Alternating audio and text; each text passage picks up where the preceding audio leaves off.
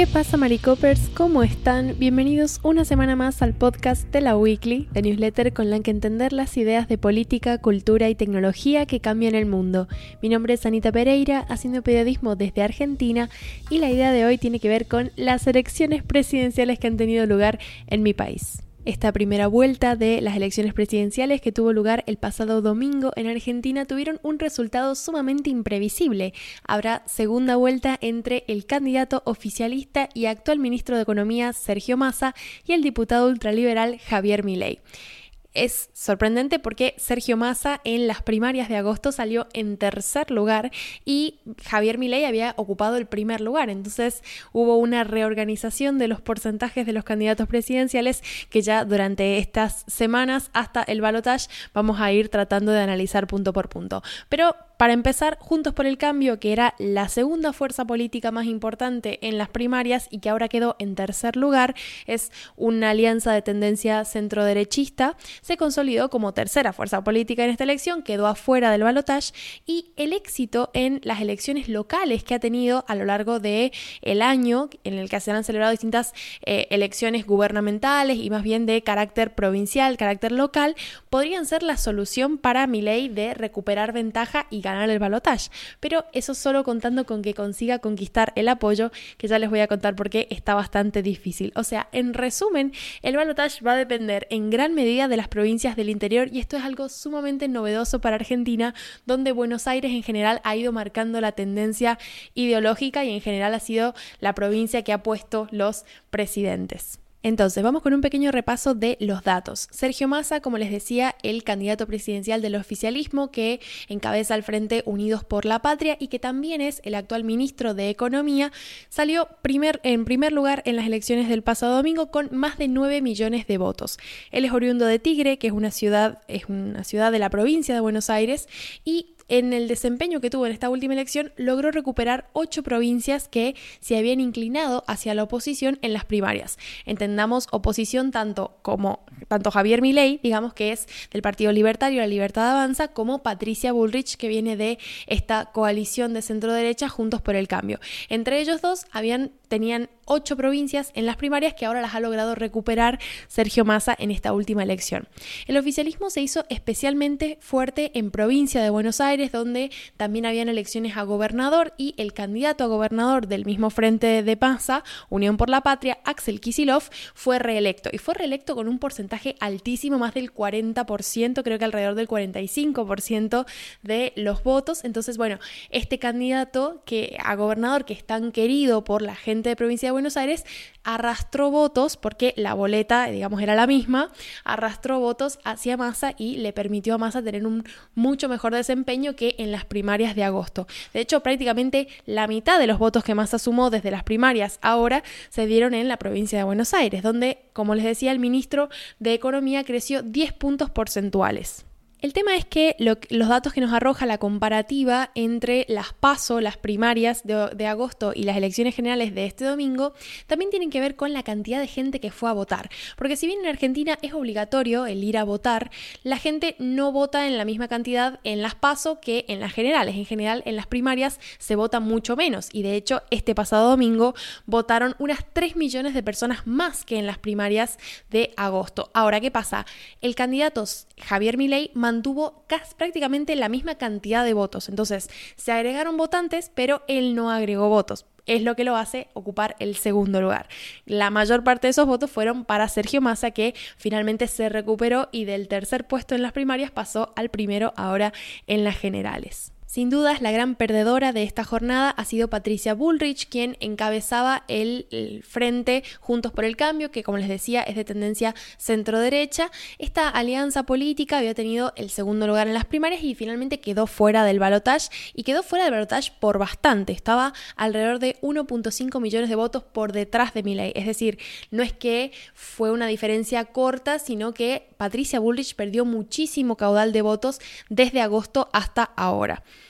Bullrich, después de que se dieran a conocer los primeros resultados, dio un discurso en el que reconoció la derrota y también hizo un par de guiños a Javier Milei. Este par de guiños, que en principio era como un apoyo tácito que había hecho porque dedicó buena parte de su discurso a hablar en contra de Massa y de cara a un balotage, eso es un apoyo implícito a Javier Milei, después lo hizo eh, explícito porque dio una conferencia de prensa el miércoles y ahí dijo que, bueno, dadas las circunstancias y para frenar el avance del populismo, la mejor opción era decantarse en el balotaje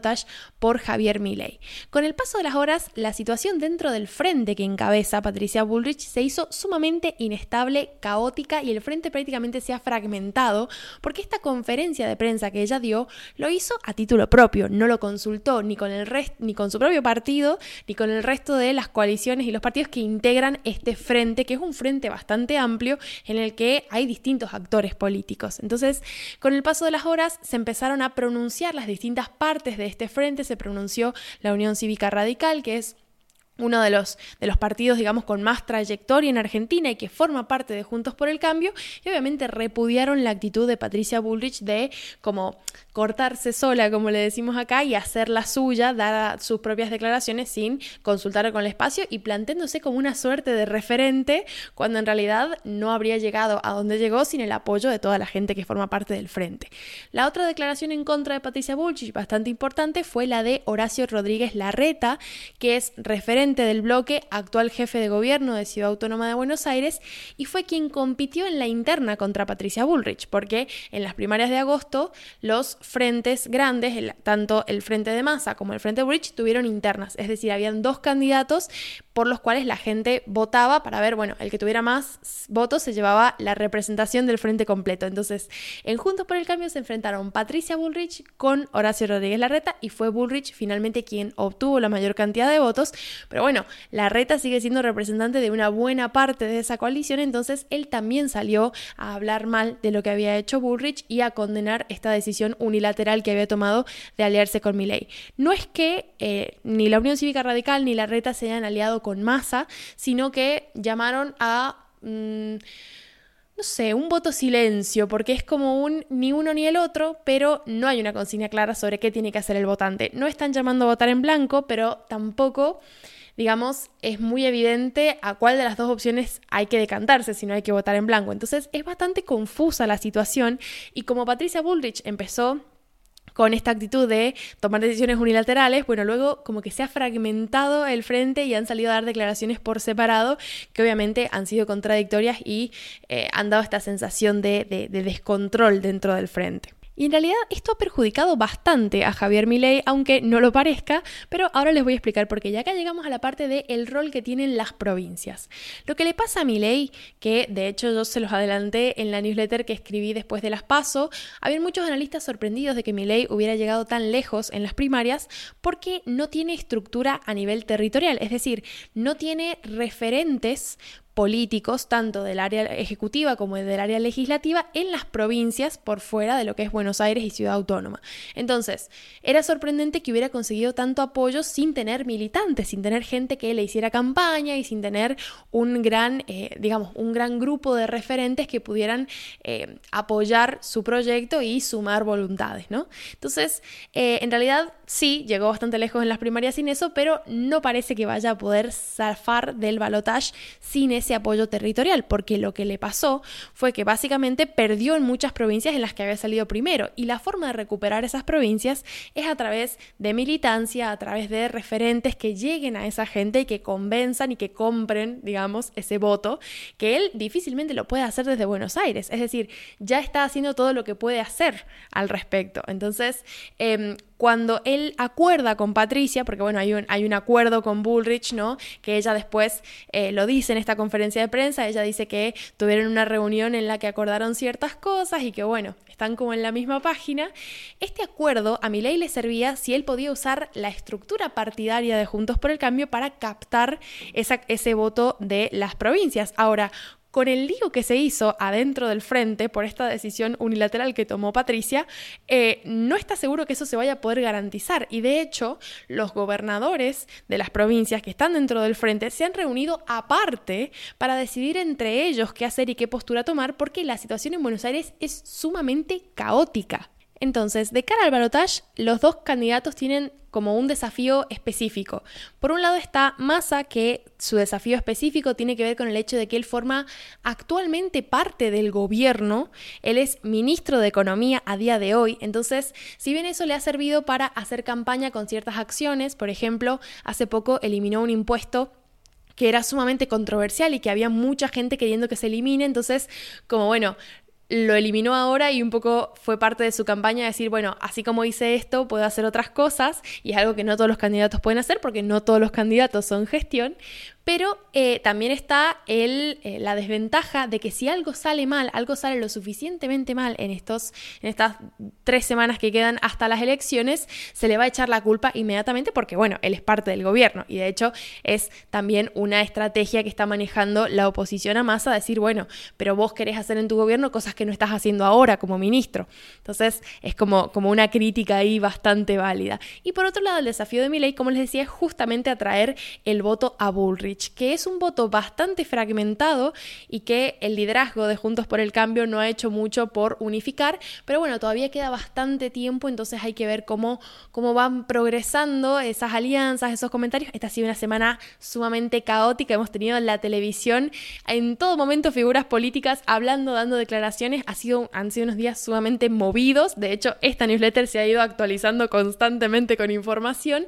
entonces bueno, a día de hoy está difícil, pero hay que ver si de acá a tres semanas ley puede un poco terminar de hacer las paces con cierto sector de Juntos por el Cambio que se pueda inclinar en su favor. Y sobre todo con esta lógica de ponerle fin al populismo, ponerle fin al kirchnerismo, que es eh, la línea ideológica de, de la que viene Massa. Entonces, bueno, son como grandes conceptos abstractos con los que quizás pueda captar voto. El dato certero que nos dejaron las elecciones del pasado domingo es que gane quien gane va a tener un desafío enorme de gobernabilidad con el Congreso porque, bueno, las bancas del Congreso ya se decidieron en esta elección general y ninguna de las tres fuerzas políticas tiene mayoría. Es decir, que para pasar cualquier proyecto van a tener que estar acordando y van a ser necesarias las alianzas por mucho que se hayan tirado con todo en la campaña para poder sacar proyectos de ley adelante. Entonces, tanto en la Cámara de Diputados, la Cámara Baja, como en el Senado, ninguno de los partidos tiene mayoría, así que esto va a ser una cuestión, eh, digamos, básica. el, acuerdo en el Congreso va a tener que estar a la orden del día para poder aprobar proyectos, porque si no,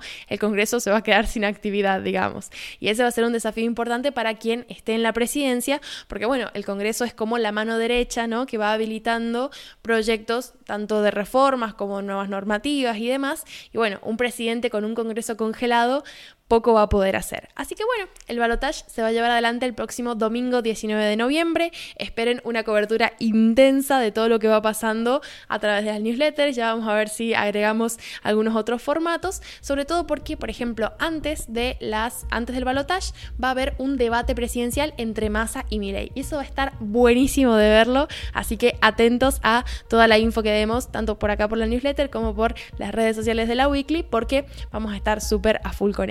Gracias, gracias por escuchar. Sé que el podcast se ha hecho un poco largo y también viene llegando un poco tarde, pero saben que pueden contar con que siempre llega. Así que bueno, un saludo, espero que estén terminando bien la semana y nos escuchamos pronto.